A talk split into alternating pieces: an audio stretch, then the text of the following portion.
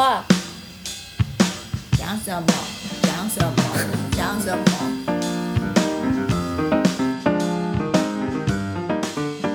所以老师在三个月的 fellowship 这边认识了头足类，然后再到哈佛这边要继续做视网膜究，就打算要用头足类作为模式动物吗？哎，不是不是，所以这是两条完全不一样的路线。呃，我刚刚前面有讲到，说当时我就是想要学电生理，我还可以分享一下为什么我决定我一直一定要学电生理，就是原因就是我刚刚前面有讲说，我之前的 PhD 的研究其实是在做环境跟视觉系统的关系，所以呢，我大部分其实在分析环境当中的光谱的影像。那其实这个是需要非常强大的数学跟物理的基础。那我当时呢，其实有一个 collaborator 呢，他是这个呃 Berkeley 的物理学博士，他们在做统计物理的。我有一次呢，就跟他在讨论的时候呢，就把他整个黑板写满了 equation。那当下我就知道我不可能像他一样了，所以因为我知道我就算再怎么努力的学这些东西，毕竟我们的这个 training 啊，从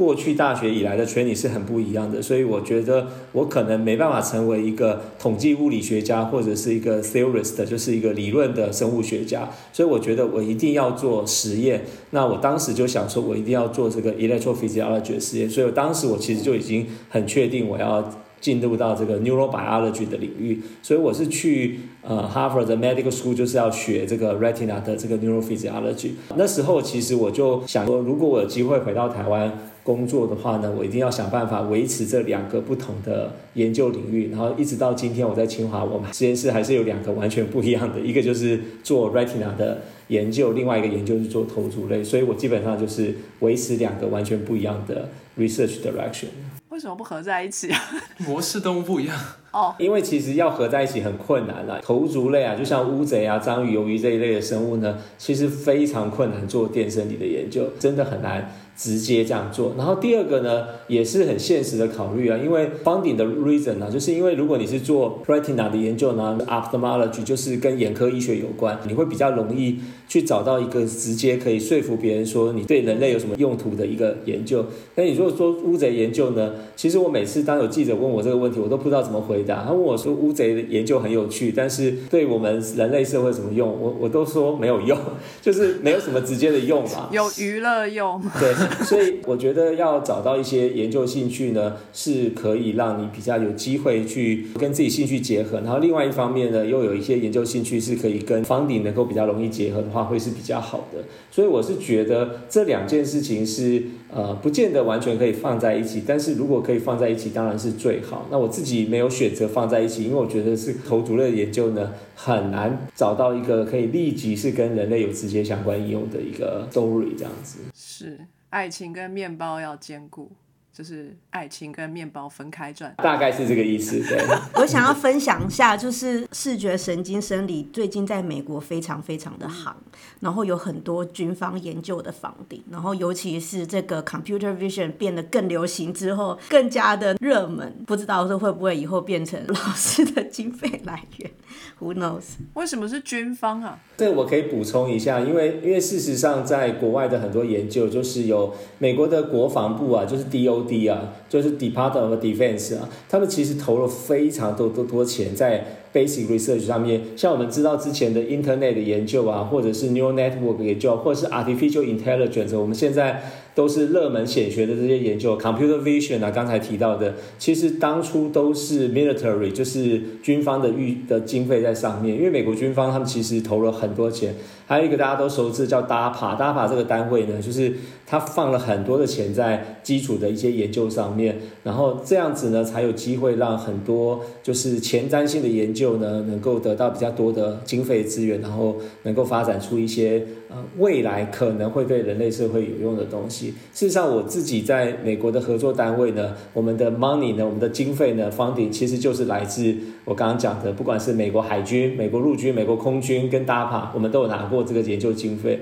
可是回过头来讲，其实，在台湾的国防部的研究经费虽然也有一些，但是其实他就不会去支持这种比较 basic 的 research，他反而是支持都是直接有应用，比如说飞弹啊、坦克啊等等这一类的，就是就是一定要很直接的国防部才会支援。我知道美国的国防部很有钱啊，我只是要讲说，其实我觉得需要有一些 vision，要需要有一些远见。其实美国国防部的那些人，他不是只是 funding agency，不是只是给钱而已。他们有所谓的 program manager，就是所谓的这个计划专案管理人，他们本身就是一些非常厉害的科学家，然后他们来 drive 这些不同领域的发展。所以，如果我们有一些好的 program manager，就是专门召集人在这个不同的国防部的话呢，呃，我希望未来台湾也有这样子的一个比较比较可以让大家去探索一些呃新领域的一些方底的机会。对，但是至少台湾目前是没有的啦。对。就像《The Big Bang Theory》里面，Sheldon 他们也有为国防部做一个理论物理的那个发展。哦，对对对，好像有对。该不会是像环太平洋那样子，就是以后就会有那种大怪兽啊，什么乌贼很大一只啊，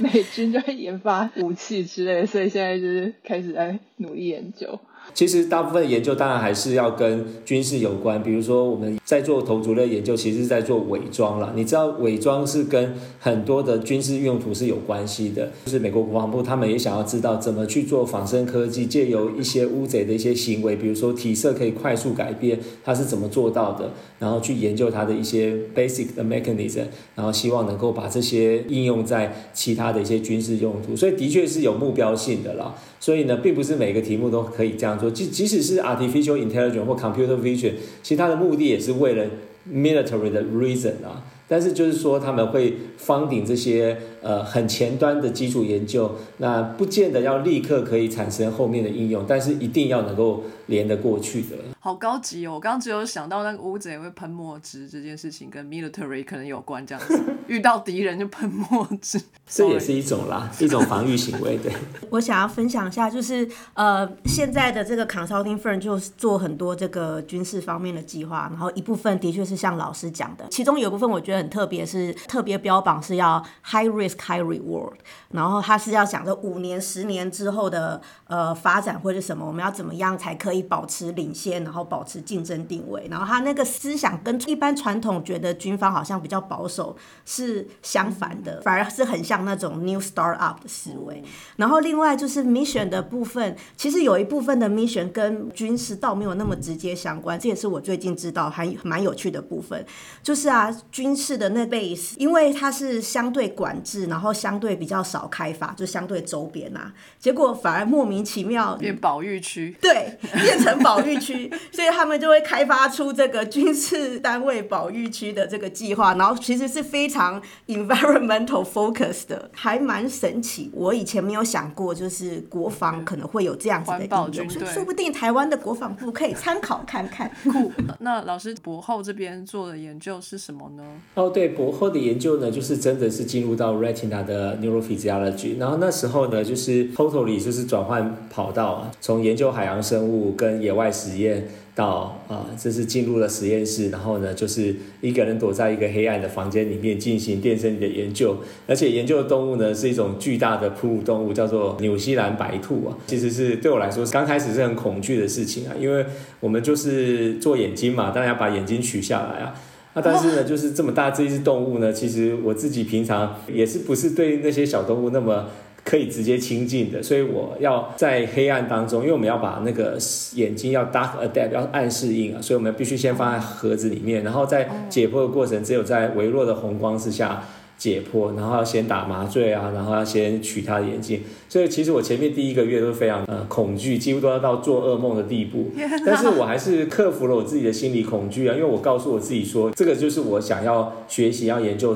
的事情，所以我必须要克服自己的心理恐惧。所以我经过大概一个月左右的时间，就克服了这样子的恐惧，然后接下来就可以开始进行实验。视网膜里面呢有。很多不同神经细胞，有一种神经细胞它是会产生动作电位，就是 action potential，这种叫做 retinal ganglion cell，它的 output neuron，它的这个输出的一种神经，所以我们就利用这种所谓的胞外记录，就是细胞外记录的方法呢，去记录它的动作电位的产生跟改变。然后给不同的视觉刺激产生不同的改变，然后我们就记录分析说它是怎么处理这些不同的视觉讯息。啊，我当时的研究其实就是研究一种叫做 direction selective 的 cell，就是会对方向产生选择性的，就是你给一个光是从左边到右边，它会产生啪啦啪产生很多的反应动作电位 spikes。但从右边到左边呢，它就很安静，所以显然它就是对于光是从左边来跟右边来可以区分。那我们就去研究说，那到底 retina 里面的 circuitry 就它的这个神经网络或者是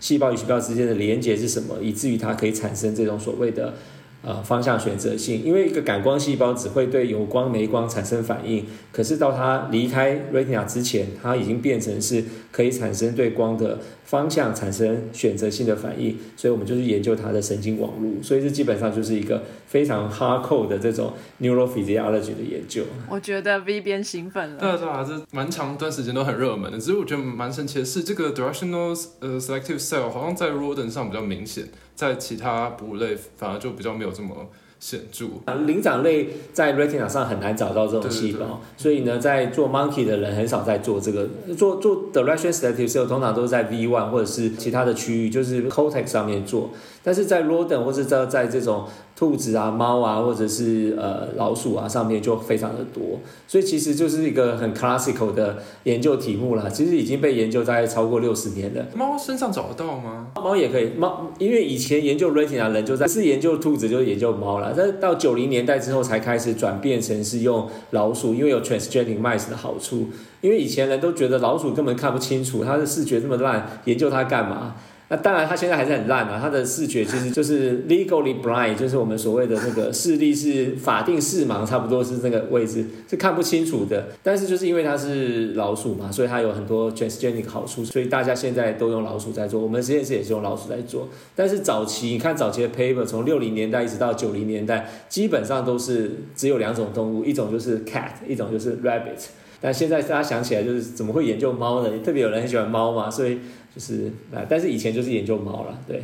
对对，我以前大学部老师也是研究猫的。他们有这样子的视觉能力要干嘛？是他们会很快速的分辨出有东西在动。对对对，当然是这样。天敌。哦，那所以老鼠虽然看不清楚，但它看得到东西很快在动。对对对，这种是最基本的能力啊，就是我们对 motion 非常 sensitive，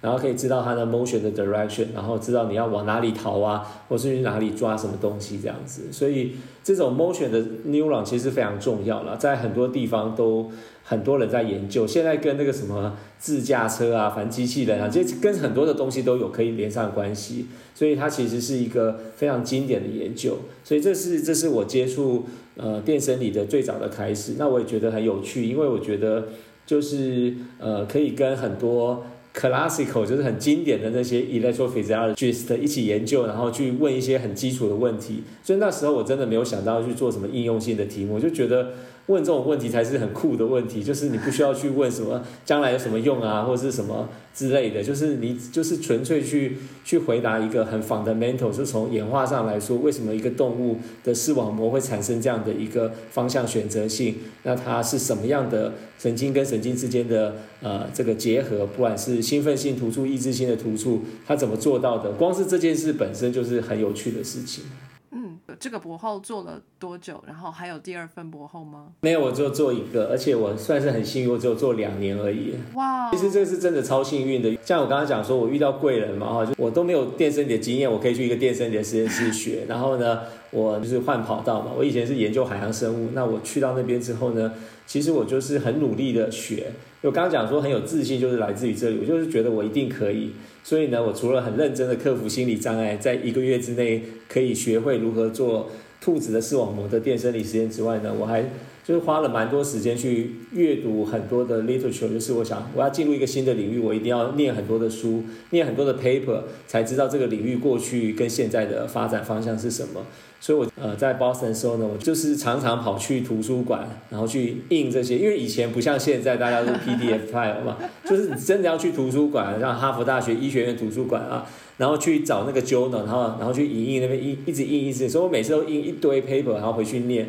我到现在还要把它带回到我们就是带回到台湾，然后我在特别是年轻的学生，我都会打开我一个柜子一个柜子那些档案，就一格一格的排，然后是按照人名排的，就是字母的顺序啊。所以当时我就念了非常多，我是想说至少有好几百篇 paper，在很短的时间之内念过去，然后让我对这个领域有一些了解，然后我才慢慢的就进入到这，因为我发觉。跟我一起在这个领域的人，每个人的 PH 都在做 writing 啊，他们都有至少五年以上的经验。那我是只有几个月的经验，要去呃了解这个领域，他我觉得需要花很多的时间，所以我是真的很认真的念了一些 paper，所以我才会觉得说，其实任何人只要转换跑道，他都要心理准备，他要花一些时间去呃熟悉这个领域。可是我要讲的就是，只要你有心的话呢，一定可以的。所以像我就是，我觉得我有心，我就是。可以在很短的时间 pick up 一些这个领域很重要的事情。那事实上，我开始找工作就是在一年左右的时候我就要找了。那时候应该是还没有 paper 出来才对。但是呢，我非常幸运，就清大就让我。有这个机会可以加入清大生科系。清大生科系是一九九一年成立的，所以在出国前，其实那时候对清大生科系完全不了解。可是我知道清大生科系是一个非常好的系，所以我就觉得说有这么好的系可以加入，对我来说一定是很棒的事情，所以我就毫不犹豫就加入了清大生科系。开始的时候呢，因为方鼎的关系，所以我不可能一开始就写两个计划，所以我还是以 retina 为主，而且通常都比较适合是用 postdoc 的题目作为这个前面几年的实验室的发展方向。所以我大概是前三年或前四年的时候呢，还是以这个 retina 为主，然后所以前面几年把所有的 start up 放都放在这个建立电生理的实验室上面。然后直到大概第四年开始，我有一个学生，他是中山海生所，就是中山大学海洋生物研究所的一个学生，然后他呃希望能够来做头足类的研究，所以我就有机会找到一个对海洋生物有兴趣的学生，我们就开始建立了头足类的实验室。于是从那个时候开始，就发展了两个 research program，是分别 in parallel 平行的来做这两个不同的实验。那一位学生怎么会知道老师有投资类的专长？我自己在做那个 Grass Fellow 的时候呢，我就有发表 paper，然后后来我在 Boston 嘛，因为 Boston 离那个。呃，Cape Cod 就是离乌臭非常近，所以我暑假的时候我也会周末的时候也开车去 Marine Biological Laboratory 去做实验，持续的还是有发表。然后我回到台湾之后呢，我每年的暑假我都有回去乌臭，直到 COVID-19 的关系，所以我已经有两年没有回去。所以我之前大概是连续十八年都有回去呃乌臭，所以我暑假都有在那边做实验，而且。也有一些发表，主要是因为做行为学实验比较容易发表了，并不是因为我很厉害的关系。如果是做电生理，可能没办法这么快暑暑假做一个一个两个月或三个月时间就有东西。我在台湾也有回去，像中山大学啊，其他学校有给 talk 嘛，所以大家都知道说我有这方面的研究啊，持续在进行，所以呃，所以就有学生来找我这样子。那现在就是进老师的实验室要会潜水吗？哦，不用了。其实到目前为止，只有我们实验室只有一个学生是会潜水，而且他是本来就会潜水，他非常想要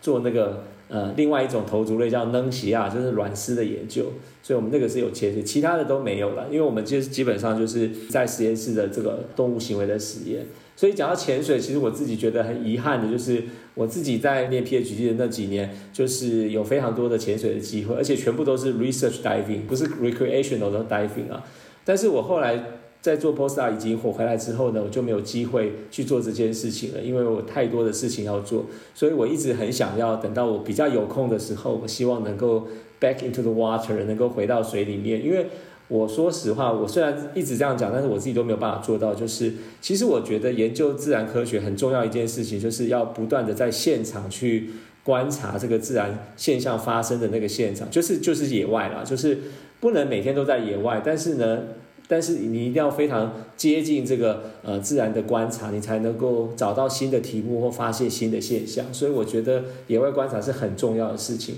虽然我自己现在没有机会去做这件事情，但是呃至少我还有认识一些人他在做这件事情，所以我有一些呃一些 source，有些来源可以知道这些自然发生的现象。可是再怎么听别人说或是看别人的拍摄的影片，还是比不上自己亲身的观察。所以我才会说，我一直很希望。有一天我可以再回到水里面去做这些观察。所以你们研究乌贼，潜到水里是去抓乌贼吗？还是去偷看乌贼、观察它这样？我们实验室只有我刚刚讲那位会潜水，他是做卵丝的研究，他是真的在水下拍摄这卵丝的交配跟生殖行为。我们大部分呢都是在实验室里面做乌贼的行为，所以我们是取得了乌贼卵之后呢，在实验室孵化。这个 hatch，就是孵化这个卵之后，然后利用这些小乌贼来做实验。所以并不是潜水下去去采集乌贼，没有这么容易，因为乌贼其实你潜水应该也找不到才对，因为它会伪装啦，所以它你找不到它。对对对，超难找。那可是那要怎么去取得乌贼卵呢？难道可以线上买吗？有这种 eBay 服务吗？淘宝有卖，没有啦。我们最早的时候呢，是直接去鱼市场。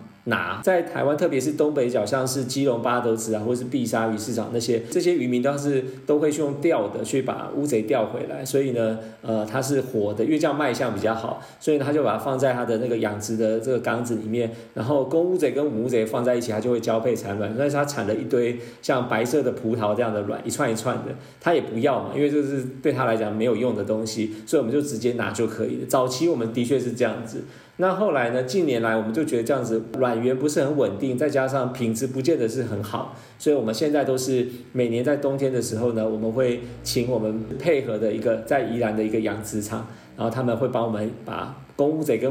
母乌贼放在一起，然后就固定产卵。产卵之后呢，我们在固定的时间，我们需要卵就跟他拿，所以我们这样就会有一个非常 stable 的乌贼卵的的 supply 这样子。听起来非常百年好合。嗯 我想请问老师在这边做研究这么久了，能不能说出一个老师觉得最觉得骄傲的一个研究？我博后的时候，那时候我们就在记录那个兔子的方向选择性的结细胞，我们就有一个想法呢，想要知道说一个。Local motion 跟 global motion 就是一个区域性单一的位置上的移动，跟整个背景在移动的时候，它能不能分辨得出来是不是背景在动，还是那个物体在动？所以我们就设计了一些刺激模式，然后去看它反应。那我觉得我要分享这一段是主要就是有的时候呢，其实我们很多的实验的想法，就是当下呢，你有一个很好的想法，就直接的可以在实验室里面，然后你去测试它，然后你就发现你自己想法的。是对的，那种感觉是非常棒的。这就是为什么有些人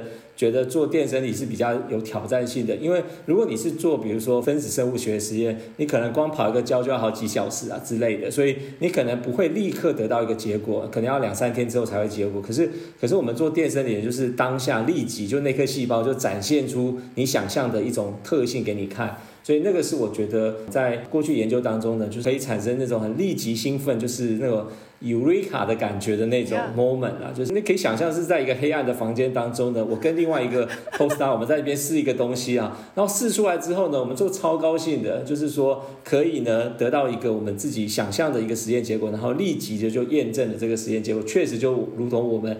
的那个 hypothesis 想象的那个样子，而且是马上就知道，所以我觉得这是一个很值得分享的一件事情啊。那如果你是说我们实验室过去几年，其实我们当然有做不同的实验。我就以乌贼的实验来讲，二零一六年的那篇 paper 里面，我们在讲乌贼触感的那个实验里面呢，其实我们当时确实只是想要证明说乌贼它是可以区分不同的数量，比如说一跟二不同，二跟三不同等等。呃，我们都是有假说的，所以我们做实验都是有 hypothesis，然后去验证这个 hypothesis。但是有时候你会发现，你做的实验结果呢，跟 hypothesis 不一样的时候呢，其实才是真正有趣的时候。那我就分享这个例子，就是我们那时候在做这个实验的时候呢，我们就是想要设计一个 control 实验的，就是如果今天有两只小虾。跟一只大虾做选择的时候，那乌贼要选两只小虾还是一只大虾？因为这两个都是活的，然后数量上来讲呢是二大于一，所以当时我其实我们的预测就是海帕是只是认为说，在两小对一大的时候，它应该是要选两只小虾，因为两只小虾所加起来的体积或长度应该是跟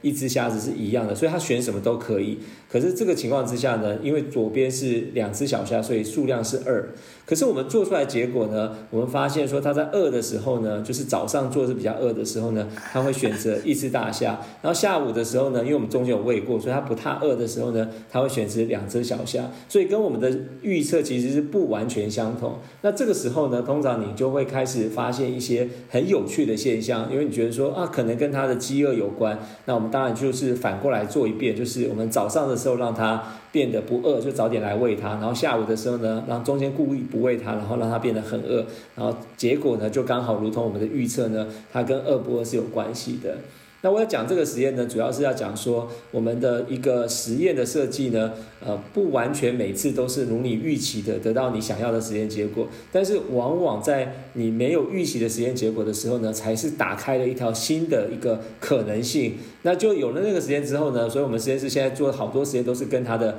decision making 有关，因为我们觉得你做这个选择的时候呢，很可能不只是饥饿与否，你可能跟前面的经验或是情绪或是什么都有一些关系。其实很多时候研究其实并不是有预设立场，比如说我现在就想到我十年之后会做什么，其实很难想象，或者说根本没办法想象。很多时候呢，是从这些巧合或者是偶然的一些发现里面呢，会找到新的出路。就大家常常讲的学生科嘛，就是生命会自己找到出口。那研究题目也是一样，就是你往这个上面一钻下去之后呢，它就会呃，你找到一个答案，就问出更多的问题，然后再发现更多的答案，这样都是在研究过程中很有趣的一部分。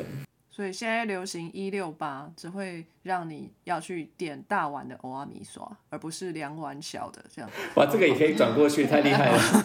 因为我每次都在犹豫要点两碗小的，还是一碗大的。那你最后是点哪一种？要看他饿不饿。哎、这个我有亲身经验呢，就是我曾经有很短的尝试一六八，结果很快就放弃，原因就是你刚刚说的那样子，因为我变得非常的饿，然后就会吃更多，然后最后反而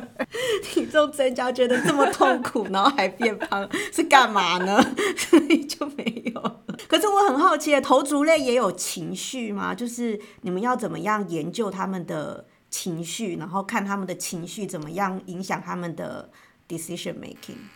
这我们正在做啦，但是其实那个真的真的实验不是那么好做。我们现在目前就是就这么刚好，刚好有一篇 paper，我现在 resubmit 回去，但实际上我们是没有办法完全说服 reviewer 说那个乌贼有情绪了，但是我们至少可以说他面对。意外的奖赏，它的反应会是不一样的。所以呢，基本上呢，就是透过一些实验的设计，在研究其他动物的时候呢，研究情绪是可以利用一种叫做 cognitive bias 的方法，就是认知上的一个偏误。就是说，一些意外的奖赏或者是一些受到一些干扰的时候呢，他在做选择的时候，特别是在模棱两可的时候呢。通常情绪好的时候呢，会比较乐观的选择，所以花的时间会比较短。在模棱两可的时候，就是 ambiguous 的时候的 choice。但是呢，如果是正常或是悲观的时候呢，他会的选择会变得比较慢。他在 ambiguous 的 test 会比较慢。这是一般常常在用来测试动物有没有情绪的一种方法。事实上，这个有不在这个 Bumblebee 上做过，答案就是 Bumblebee 也有 emotion-like response。无论你相不相信，这就是有一篇 paper 是一篇 science paper 是讲这样子，Bumblebee 叫雄蜂了，对，很大只那个熊 bear，对，很大只那个熊，对，其实这个有有有个典故啦。B u m b l e 就是很笨的意思了哈，所以那个 Bumblebee 就是 Bumblebee，它其实就是大家觉得它很笨，但是实际上它还是蛮聪明的这样子，它至少有情绪，对，美送工作。老师刚刚还提到说，他如果情绪比较好的时候，会做比较乐观的选择。所谓比较乐观的选择是指什么？他的实验是这样设计，就是你让 Bumblebee 呢看蓝色的一个图卡，那它就会飞过去，然后这时候会有糖水，所以他就知道说蓝色是有糖水是有奖励的。然后呢，绿色的呢是没有糖水也没有奖励的，就是它是一个中性的。所以这时候呢，它只要是看到蓝色就很快飞过去，看到绿色呢就会慢慢飞过去，因为反正没有什么奖励，对不对？然后呢，它真正的 test 就是蓝绿色。就蓝绿色就是一个模棱两可，就是你可以把它想成是蓝色，你可以把它想成是绿色，因为它是蓝绿色嘛，对不对？所以呢，这时候呢，他实验之前呢，如果让这个 Bumblebee 呢喂它糖水喝，而且是不预期的，你突然喂它糖水，就有点像你突然吃到一颗巧克力，你心情变好。然后呢，在蓝绿色的那个图卡的时候呢，它就会比较快飞过去。但是如果那只 Bumblebee 呢，它之前没有给它一个小小的糖水的奖励，或是不预期奖励的话，他花的时间就会比较久。这是一个关键实验，证实了他有情绪。但因为我们不知道情绪怎么说，所以他们把它写成 emotion like，像是情绪的行为。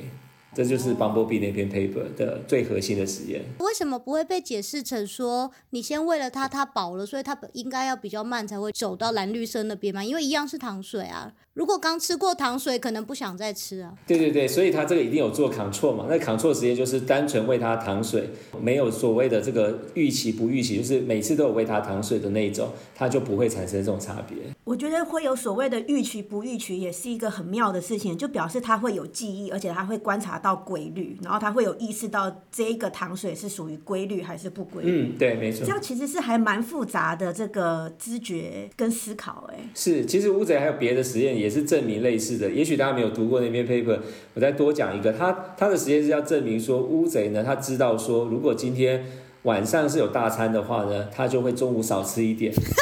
可爱吧？然后呢，他如果知道晚晚上是有时候有大餐，有时候没大餐是不一定的话呢，他中午就会吃饱。这个是这个是我刚刚讲的，不是开玩笑，是真的有这个实验证明。太有趣了吧？乌贼跟人类好像哦，真的耶太酷了！所以他们是很聪明的动物啊，所以这个就是我们研究乌贼的人，其实是觉得它就是一个非常神奇的这种生物，就它真的不是一般的，就是只是给它刺激产生反应，就是 stimulus response 这么简单而已，它绝对不像机器人一样，就是因为如此，所以我们有时候也捉摸不定，就是它所表现出来的行为，我们也不知道它到底在干嘛，也也有很大的 individual difference 啦。那这个 individual difference 呢，通常对一般做统计人就觉得这是很不好的事情，因为这样子就跑不出什么统计结果嘛。可是其实我觉得我们是比较乐观的看待的话，就是表示它其实有很多外在的因素或内在的因素是我们不知道的，影响到它的结果。我觉得像乌贼或者是章鱼或者是呃鱿鱼这一类的头足类生物，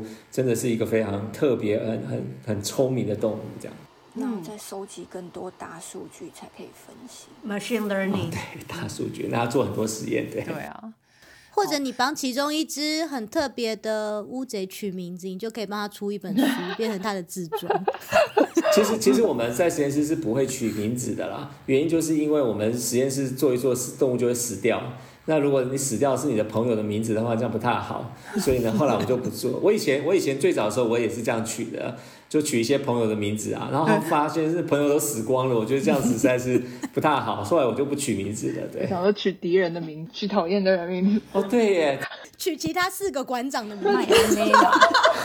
对，我们不要制造仇恨，不要制造这种对。真的，这些非常有趣的动物行为研究都在教馆长的呃 podcast《动物好好玩》里面都有提到过哦，大家都可以去听一下，有更多更多有趣的故事。啊，这个节目也是制作得非常的用心哦。老师，你现在带领团队啊，或者是做馆长，我觉得是一个很需要人际关系处理技巧的工作。那很多我们在做研究的时候，就是自己单打独斗，或者说我们就自己做一个团队。那焦老师，你在这方面有没有什么可以跟我们分享，或者是提点我们的？其实我觉得是跟每个人人格特质有有不一样的地方所以我想要分享的就是说，我觉得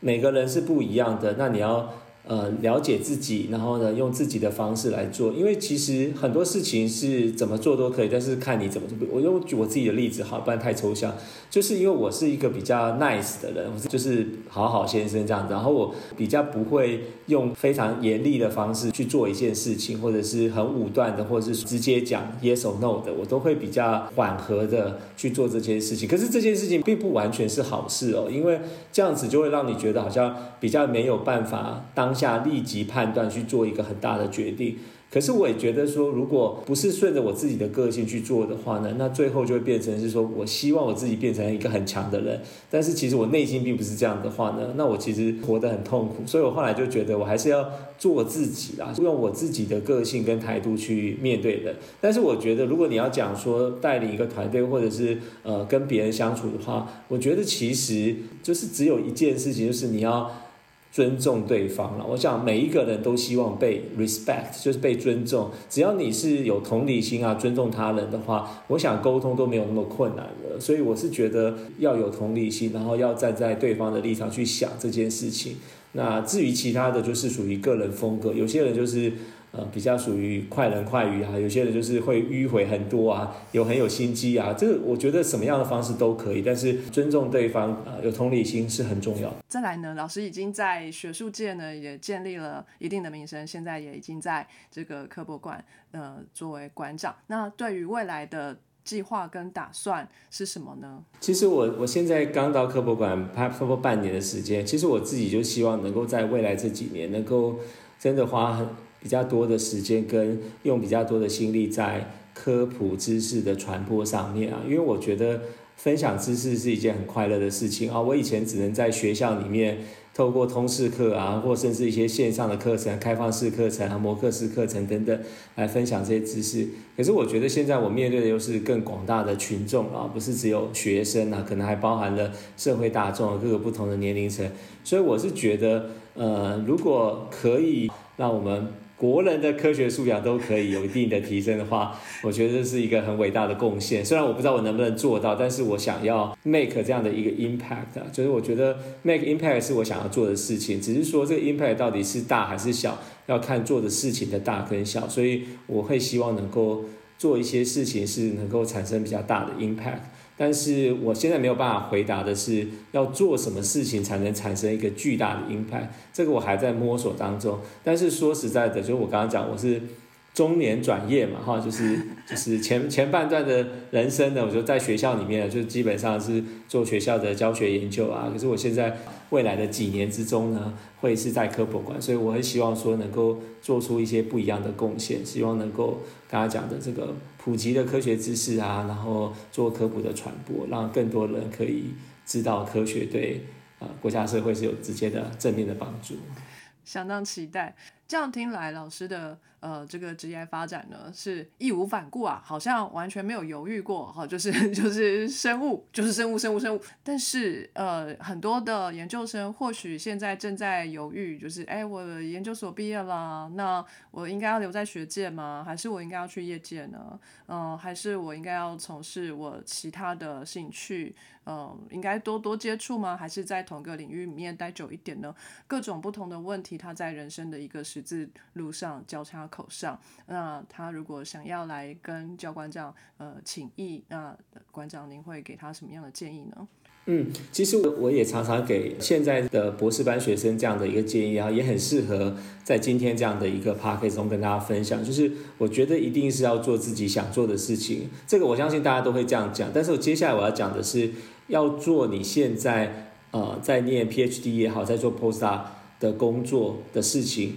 如果你很努力的去做，而且你又很幸运的有这个机会的话，我当然是会强烈的鼓励大家要持续的在科学的领域，就是在不管是在研究的工作啊，或是教学的工作上努力，因为我觉得这就是刚才前面的呃这个访谈的时候，我们有讲到莫忘初衷嘛，就是我们大家会走到今天这一步，不管你现在是在哪一步了哈，就走到今天这一步呢。有很大的原因呢，都是因为你对于科学的研究啊，或是在整个过程中呢，有很多的成就感，或是你有很高的兴趣。那我觉得这个热情呢，应该持续下去。所以我会觉得，无论你现在是在哪一个研究领域，我都觉得你应该持续。除除非你是不喜欢这个领域，不过通常这个时候你就不会在这个领域，就会早就 quit 嘛。所以，如果你还在这个领域的话，就表示你是喜欢这个领域，而且你也对这个领域呢有非常强大的热情跟这个学习的动机。我认为应该要竭尽所能的、尽可能的在自己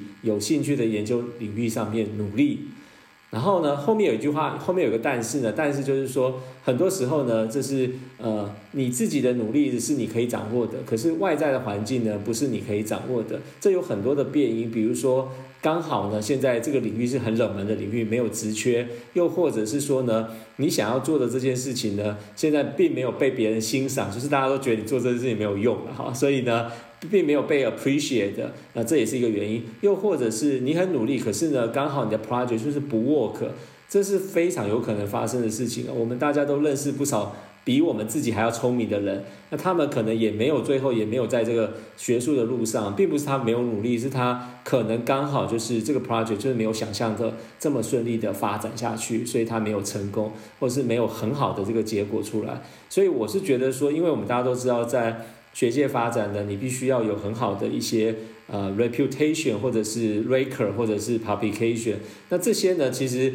有时候是。要有一点运气成分的，这我不能够否认啊。所以我会觉得说，如果你今天你自己很努力，然后呢，你的运气也够，不用很多，只要有一些运气就可以了，再加上努力，那你就可以很顺利的往这条路继续走下去。但是如果你今天呢很努力，可是呢就是反正就是你的运气是不好，环境不好，遇到人不好，然后呢单位不好等等之类一堆不好都放在你身上的话，那我觉得也没有关系，就是因为你已经努力过了，所以呢你就应该呢在那个当下呢，你可以选择一个可以发展自己的方向的其他的工作去做，我觉得就很好。总之就是要做自己啦。然后呢，就算你离开了学界，你到了业界，你还是可以不忘初衷的去参与，不管是参与像各位参与这种科普的这个知识的传播啊，或者是呢，透过你个人的力量呢，可以在你的工作的职场上面发挥一些影响力。我觉得这样也是很好的事情啊。那最重要就是，我觉得自己当初为什么要走上这条路，一定要常常不断的问自己，就是刚才讲那个莫忘初衷。然后同时呢，也要去了解说你自己在这样走下去的时候呢，呃，环境周遭的一些因素是不是可以让你走得很平顺？如果可以的话呢，我就建议要一直走下去。那如果遇到的一些呃风浪啊，或是遇到一些不如意的事情呢，其实也不用自怨自艾，就是呢，呃，就是反走过必留下痕迹，或找另外一个新的方向重新出发，我觉得也是很好。因为毕竟啊，我我有时候也会提醒很多的呃新的 faculty，我会提醒说，我觉得做 science 其实并不是全部，这个人生啊，人生不是只有 science，不是只有科研工作，我觉得人生还有很多的部分，就是你的生活，你的这个 work life balance 呢是非常重要的事情。就是如果说你今天啊 science 做的非常好，但是你的生活是一团 mess 的话呢，我觉得这个也没什么好说的了哈。我还是很希望说大家可以有一个 good life。然后在，同时呢是 enjoy 你想做的事情。那这件事情如果是在学术界，当然是很好；但是如果不是在学术界呢，其实也没有关系。可是呢，要永远记得自己当初为什么走到这条路。所以这是我。如果说也可以给大家一些 advice 的话，那这个是我希望能跟大家分享的。谢谢教馆长。我蛮好奇，就是呃，教老师在博后时候做完这个 project 之后，很快就找到这个教职的部分。但是你有特别想新创一个跟自己博后实验室完全不一样的题目，还是其实大部分就是延续着博后的时候所做的东西来建立自己的实验室？哦，我我有想过，因为我觉得蛮重要的。我当时就想说，呃，我为什么要回台湾呢？我为什么要有自己的实验室？其实我也可以在美国，或者是说我可以继续做博后。但因为我觉得做博后跟自己建立一个实验最大不一样的地方，就是因为博后虽然。可能老板还是给你很多的 freedom，但是毕竟上还是有一些所谓的这个实验室发展的方向，所以呢，我会觉得我希望能够有一个自己的实验室，可以做自己想做的事情。这个是我觉得建立自己实验室的时候一个很重要的动机，就是要做自己想做的事情。所以当时我记得我的第一个 project 就是我想要去把我过去在博士班做的呢，是跟我刚刚讲说很多多光谱的影像分析嘛，其实就是 color vision 啊，是做色彩视觉。然后呢，我其实，在博后的时候是在做那个 motion 的，就是跟运动有关的视觉，所以我其实是回来，我就是很想要做 color vision 在 retina 上面的事情，所以我那时候其实有一个 project 就是在做 retina 上面的 color circuitry 这样子，所以我要讲用这个例子来跟你讲，就是说，我觉得每一个人要建立自己实验室的时候呢，一定要先知道自己想做什么。不是把那个博后的 project 带回来那一种，因为有时候我们现在在 recruit 新人的时候，都会问他说：“你的老板让不让你把那个 project 带回来？”这当然没有什么问题，因为有些时候是他还没有做完嘛。可是我觉得更重要的应该是问说：“那你想回来做什么？会不会成功？我不知道了，因为这还有很多外在的因素。可是至少你有一个很明确的方向，是你知道你自己要做什么。所以我会觉得说，我在博班的最后两年的时候，我就开始思考说我博士后要做什么。那时候我就很确定我。比不过那个理论物理学家嘛，所以我就知道我不可能做一个理论的生物学家，所以我就决定我一定要做实验，所以我那时候就确定我要去找电生理的实验室。那我在博后的时候的最后一年啊，就是第二年，我开始确定我有工作的时候，我也开始去思考我回来之后要做些什么，因为我觉得这个是要 establish yourself 很重要的一件事情，最好不要是 exactly 是你博后在做事情的延续，希望是有一些新的 project，有一些可以是延续，但是你一定要开一些新的 project 出来，而且最好可以同时开好几个不一样的 project，然后去尝试各种不同的方向。我觉得这是对于一个新的 faculty 来讲很重要的事情。对，我觉得这是就是目前所听到大家也会这么讲，甚至觉得这是一个必要条件，你必须跟博后的时候做做一些稍微不一样的东西。毕竟就是就算老师说你可以带着自己的 project 走，但是那还是有可能有 conflict，或者就是大家会觉得你你没有一个完全呃独立自主的能力。嗯，一开始你可能没办法跨很大出来，就是你要想一个 totally brand new 的一个 project 是不容易的事情，它还是需要有一些 step by step，所以我觉得会是慢慢的离开那个所谓的博班的这个 comfort zone。那那我想再问到比较 scientific 问题，在小鼠上啊，大家都觉得他们是只有两种感光细胞，可是，在后来又又有人发现这个对 UV 的 sensitivity，所以他们这样也它的这个 channel 被 integrate 到这个 color vision 里面嘛，变成他们也是有三种感光细胞，然后这个 UV 也是他们的另外一种色彩知觉，还还是其实就是完全。一个独立的系统哦，没有呢，它本来就是有 UV 的，就是它有 UV 的 photoreceptor，然后有对绿光的 photoreceptor，所以啊，另外一种是原本是 raw cell，就是是负责夜间视觉，在空 cell 里面它本来就是两种。最近这几年的研究啊，发现说有很多的 circuitry 是有接收来自于 UV 的 photoreceptor 讯号，所以有一些比较新的 circuitry 有被发现，就是它这个讯号处理的这个 channel 有被发现，所以。这几年有比较多人在做 UV，那因为以前做 UV 比较困难，因为你要提供这些光源，那现在变得非常容易之后呢，所以有比较多的一些研究可以发现。Rita 研究领域其实因为研究非常多年，所以其实你要发现一个新的现象，其实没有那么容易。我想是一个非常 crowded 的一个 field，非常多人研究非常多年，所以其实要有一些新的突破，确实不容易的一个事情。可以一样走那个 neural ophthalmology 啊，就是我们最近在做的，我们用视网膜在看神经系统，就变成一块蓝海。然后从我刚开始学的时候，他根本在研讨会都没有这个选项，到现在各大研讨会全部都加了这个新的选项，我就觉得哇，也是爆炸领域。对啊，只要是跟 ophthalmology 扯上关系，通常都会有很多。未来的 potential 出现因为基础研究它是就是基础研究嘛，那但是如果你把基础研究能够应用在比如说啊青光眼啊或其他的一些研究上面，它就变成有很大的可能商业的潜力啊，或是治疗或医学上的潜力。对，所以我是觉得不一定每件事情都一定要跟应用有关系啦。但我自己是觉得说，就是看个人吧。我自己之前所接触过的学生里面呢，也有一些学生他就是对。Basic research 非常非常有兴趣，你可是有一些学生他就会想说，他希望找的题目呢是比较可以跟生活或跟医学 related 的，呃，做一些这样的题目也是很好，所以我其实并没有排斥要做。非常应用的题目或非常 basic 题目，我觉得是看个人啦。因为我之前我自己是一个人在做的时候，就是我 postdoc 的时候，那我觉得我就对 basic 有兴趣，那我就不用管这么多。可是如果你自己成立一个实验室的时候呢，除了 funding 的考虑之外，也要考虑实验室的这些这些所谓的权利或者所谓的学生啊。他们想要做的事情，所以尽量能够顺着学生想要做的方向去发展，会是比较好的。所以我就会觉得说，当你自己成立一个实验室的时候呢，其实就会变得越来越 broad，会越来越宽广。其实有时候也不是你自己想宽广，是因为你的学生想要宽广，你就会变得越来越宽广。所以我觉得是教学相长是很重要的事情。因为我现在快要二十年时间，所以我 look back 回过头来看，我有时候很惊讶，我为什么会变成我今天这个样子？其实很多时候并不是我当初我自己想的方向去发展，很多是学生。有一个好的方向，或是有一个好的发现，然后往这个方向走出来。所以有时候就是真的是没有一个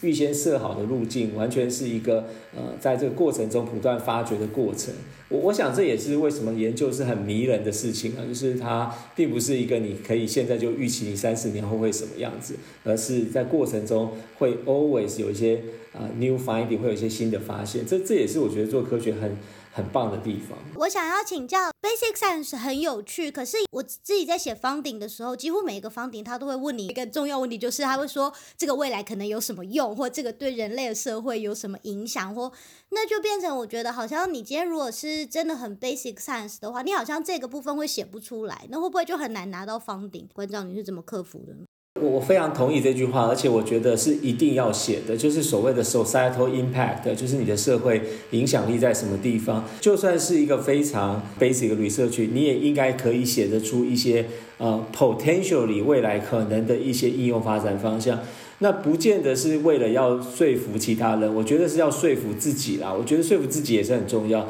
但是另外还有一件事情，就是说，毕竟我们争取这个方顶，这个方顶呢是来自于不管你要说是呃纳税义务人的钱呐，还是这个 foundation 的钱，它都是某些人的钱，对不对？它不是我们自己的钱嘛。所以如果你要用自己的钱去做任何事情呢，是没有人管你的。可是问题是你要用别人的钱去做自己想做的事情，那你一定要能够交代说，这个钱花下去之后呢？对于这个社会有产生什么样的影响力？就算它不是立即可以去治疗某个 cancer 之类的，但还是可以讲得出来说，它在未来会产生什么样的一个想象的一个影响力。因为我觉得我们需要有想象力，把一件事情的想象呢，能够把它变成是一个。呃，realization 就是把它变成真实化的一个过程。就算你问我说研究黑洞有什么用，我都可以跟你讲研究黑洞有什么用。虽然我没有研究黑洞了，我的意思就是说，在什么基础的研究，你都应该要有一个。呃，真正你想象你这个研究可以对人类社会有什么样的贡献的一个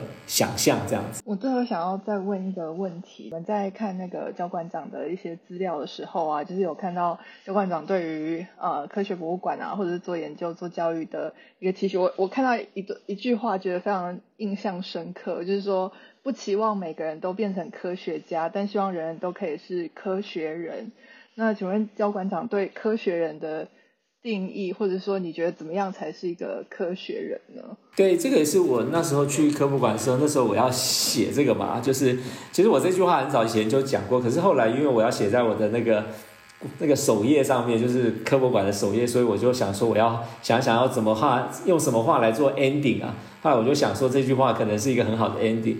那除了它是一个 slogan 之外呢，其实更重要是这样子，就是我觉得我觉得科学人的意思。不是指科学家嘛？科学人的意思是有科学素养的人啊，所以我是觉得说，我们大家应该在面对很多事情的时候呢，特别是在现在啊，不管政治、社会环境都纷纷纷扰扰的这个年代呢，其实我们应该要对很多事情呢是需要有科学素养，就是我们需要有一些我们自己在科学的领域当中都知道。要有很好的这个所谓的 evidence base 的这个呃 training 啊，或者是所谓的说法。然后呢，我们在分析数据的时候呢，在看待事物的时候呢，我们要有一些客观的一些方式呢，去面对我们所看到的一些现象。所以我觉得，如果今天大家都有科学素养的话，那我相信我们面对很多的冲突挑战的时候呢，我们能够比较理性的去思考或是辩论这件事情，而不是情绪化的。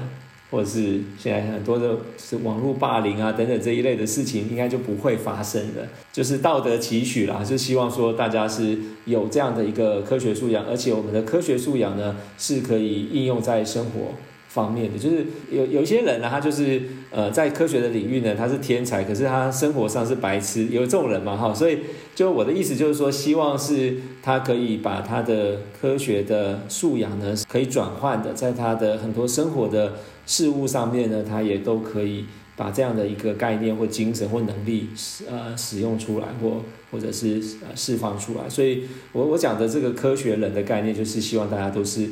用科学的方式去思考，有科学素养的一般社会公民这样子，并不是在帮那个杂志打广告哈，完全不是，